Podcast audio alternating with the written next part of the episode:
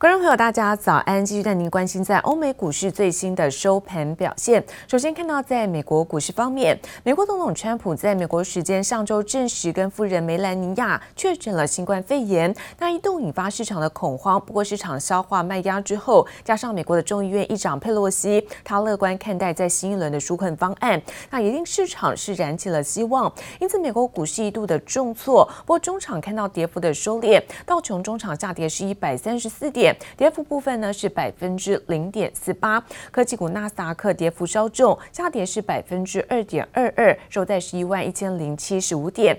S&P 五百指数则是在三千三百四十八点，跌幅部分呢是百分之零点九六。费城半导体下挫百分之三点零八，中场收在是两千两百二十一点。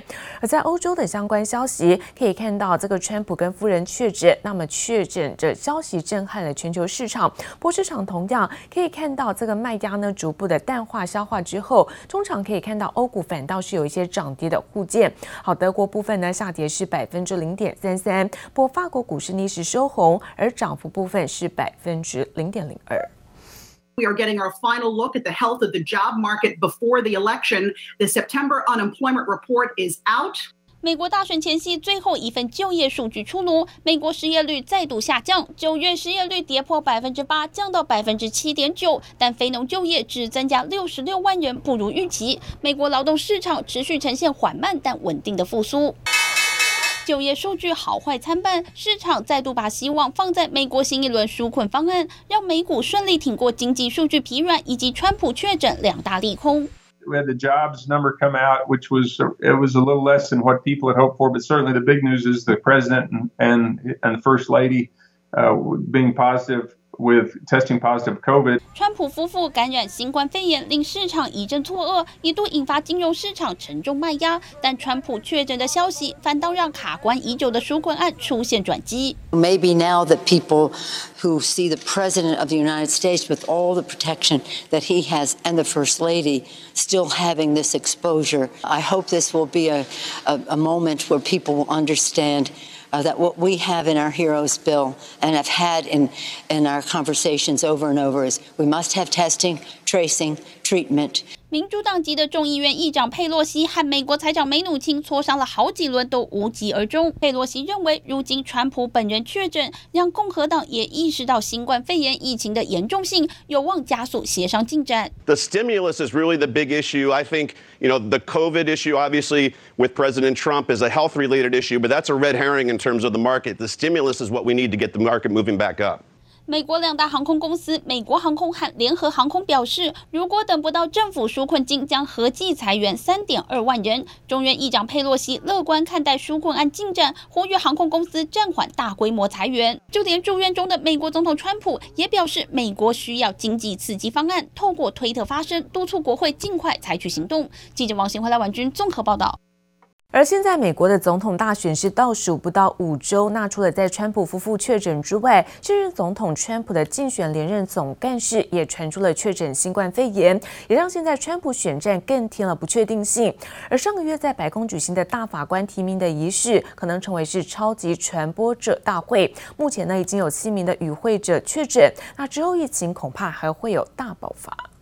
Inner Circle uh, continues to spread. As you just pointed out, Kellyanne Conway has now reported that she too has tested positive for COVID 19. 美国总统川普染疫后，白宫疫情连环爆。前顾问康威最新推文表示，出现咳嗽等轻微症状，确诊新冠肺炎。尽管马上隔离，但恐怕已经缓不济急，因为上个月康威参加了大法官提名仪式，可能早就成为超级传播者大会。Conway, you may recall, attended the Supreme Court nomination event at the White House this past Saturday. In fact, a number of other high level officials who have also come down with COVID attended that event. We still don't know if that had any uh, circumstance to be perhaps a super spreader event. 康威当时就坐在第一夫人梅兰妮亚的后方，加上周遭两名共和党参议员、圣母大学校长以及一名白宫记者，台下观礼者至少有六人确诊。美国媒体统计，一百八十名的与会者只有五十人戴口罩，在没有保持社交距离的情况下，病毒可能早就传播开来。此外，共和党全代会主席麦丹尼尔以及川普竞选连任总干事史坦平也都确诊，而且曾与川普有接触。Usually the Republicans don't wear mask like they don't fear it, and then to see he has it just wakes you up a little bit. Even the president can. Anybody, yes. A little scary. 川普支持者的信心似乎有点动摇，在大选倒数不到五周的关键时刻，川普确诊可能不利选情，甚至传出川普可能会趁势延后大选。但在民主党把持众院的情况下，延后的几率微乎其微。The president has no power whatsoever to unilaterally postpone or delay the election in any way. That is simply not in his power. So that will not happen unless there were a move in Congress, and, and there's no sign of anything like that happening. 但也有分析认为，如果川普完全康复，不但能展现自己身体状况良好，比拜登更能胜任总统职务，还能反击民主党对疫情小题大做，而民主党也不得不小心应对。这时候对川普穷追猛打，恐怕也会被批评落井下石。川普确诊为选战投下震撼弹，也是川普以及拜登选情的双面刃。部赖婉君综合报道。而美国总统川普确诊新冠肺炎，引发了美国股市的应声重挫。那道琼一度大跌超过了四百点，中场跌幅收敛，那下跌是一百三十四点。不过我们看到，在纳斯达克包括费半分别出现了百分之二跟三以上的跌幅。所以本周哦，台股的盘势备受关注。而外资法人就推演了台股行情的三大剧本，包括了短线震荡，包括有惊无险，还有这个危险升级，也建议投资人要备妥策略来因应变化。美国总统川普五月仅宣布染疫，使得美股二号终结涨势。道琼工业指数开盘后一度跌逾四百点，跌势收敛，中场下跌一百三十四点零九点。但像是科技股、晶片股跌势惨烈，纳斯达克指数重挫百分之二点二，费半更是大跌超过百分之三，也拖累台积电 ADR 下跌百分之二点二一。市场面临极大不安，台股盘势也备受关注。台股事实上它的这个反应也蛮激烈，因为摩台期指昨天是跌了一点五八八 percent 哦，那台积电的 ADR 也下跌了二点二 percent 哈，所以若是以这样的一个跌点来看的话，反映到礼拜一台股的开盘哦，啊又又又若用一点五八 percent 的话，台股应该。会有将近一百五十点以上的这样的一个跌点出现。法人圈紧盯国际股市动向，外资圈也传出推演三大剧本，主要包括短线震荡、有惊无险及危险升级。预期国际资金将调节台股，将会使得短线震荡，建议减码股票启动避险。但如果说美股跌幅收敛，可以说是有惊无险，台股就有机会开低走高。这个时候就建议投资人参考上市贵公司九月营收太弱留强，抱好绩优股。但最后还是得假设危险升级，也是最不乐观的情况。一旦美国政局陷入短期混乱，就得奉行现金为王。操作的策略上来看的话，就是太弱留强，不要在第一盘的时候就因为情绪上的一个恐慌做一些非理性的杀盘。我觉得投资人可以把这三个指数放到你的投资的这部分的一个指标来观察，然后包括美元指数。好，它目前还是持续在走高。第二，黄金，好，它这边有在有在慢慢的在反弹。第三个就恐慌指数，我认为说国家队是有机会进场去做护盘，然后还有一些长线的买盘基金，应该这时候会有有有进来做一些买进的一个情况。所以我认为礼拜一的开盘会先下后上，留下影线。尽管华尔街已经有机构示警，川普必须隔离两周。假设要求选举无效，将会冲击到市场，美股可能因此修正百分之十。不过内资分析师就点出，欧股、雅股跌幅还在控制范围，台股也有国安基金和关股券商国家队护盘，也许冲击面不会太大。记者蔡佳云、吴国豪台北采访报道。而曾任台塑集团旗下南亚科的总经理，同时也是华亚科董事长，而且有台湾第一任教父之称的高启全，现在转战中国紫光集团五年的约满，在十月一号呢，开始是正式的离开了紫光集团。而最新的消息透露，接下来高启全将会创立在中国第一家再生的晶圆公司。那主要可能是因为看好再生晶圆的市场利基，加上美中贸易战，使得中国现在发展 DRAM 的计划受阻，才让高启全选择。离开，你不可能去避免挖角，因为可能在可能在隔岸那边，它的西它的发展的机会比较大。面对红色浪潮来袭，被誉为台湾第一任教父的前华亚科董事长高启全选择在五年前跳槽中国紫光集团，引起科技业震撼。而在紫光担任全球执行副总裁的他，最新证实五年约满，十月一日起离开紫光集团。而有业界人士透露，高启全的下一步仍将在中国武汉创业，成立再生晶圆公司。再生晶圆不一定全部都只是在回收不良品，有的可能是属于比较。可能二线的这种所谓的晶圆，那会不会中国可以透过这些再生晶圆，那至少它能够稳住在低润这一块自给自足。的一个需求，不少业界人士透露，高启全看好再生晶圆的市场利基，也是产业链的重要一环，因此将自立门户，成立中国第一家类似于台湾的中沙星云产品线的再生晶圆公司。除了可以取得中国官方支持，相对容易市场创业，主要也是因为低润技术仍掌握在美国美光、南韩三星等国际大厂手中，拒绝授权或与中国合作，且未来美方禁令圈恐怕扩大至中国长江存储、和非常新等，让自行研发更加困难。低润的技术其实已经蛮成熟了啦，就像面板跟低润，所以如果你要用自有技术跨入，应该不难突破。但是你在设备原料上面，有些东西必须要依靠到美国。近几年，美中贸易战火烧到科技产业。高启全虽然为紫光集团低润事业打下基础，但业界人士认为，低润自主研发仍需很长时间。紫光低润布局才刚起步，近期债务规模更超过千亿。高启全选择此时离开，后续紫光集团很可能再度对台湾人才大动作挖角。而不管实际规划如何，高启全未来的一举一动都将持续受到高度关注。记者曹乃麟、张浩普台北采访报道。而 Mini LED 作为是备受瞩目的显示技术，也让许多的国际间电视品牌大厂是纷纷抢进。而市调机构也预估，到了明年，在 Mini LED 的背光电视将会达到是四百四十万台，这样的整体电视渗透率大约是百分之二，因此吸引了许多台湾的厂商切入相关供应链。无尽绚烂，轰然绽放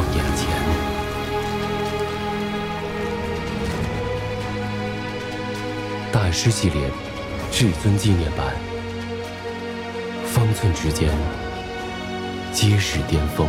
中国科技品牌厂小米推出支援五 G 的八十二寸八 K Mini LED 电视，硬是要挑战其他电视品牌厂的地位。随着 Mini LED 技术越来越受到重视，研究机构 TrendForce 表示，南韩三星计划明年要推出五十五寸到八十五寸等等大尺寸 Mini LED 背光电视，让大尺寸高阶显示电视的竞争更加激烈。我们如果用这个六十五寸四 K 的这个电视。来比较的话，像 OLED 的成本大概就是九百五十到一千美元左右。那 Mini LED 的背光，哦，因为它会根据你的这个 Mini LED 采用的数量又有所差别。那、啊、如果你做到很细，大概四万颗左右的话，那成本就会上升到大概呃一千到一千一美元左右。根据研究机构预估，明年 Mini LED 背光电视将会达到四百四十万台，占了整体电视渗透率的百分之二左右。现在有许多台湾的厂商也切入相关的供应链，包括上游供应精利的晶电和龙达，负责封装的亿光背光模组的瑞仪和中光电，一直到驱动 IC 厂聚积联咏，以及最下游的品牌面板厂友达和群创。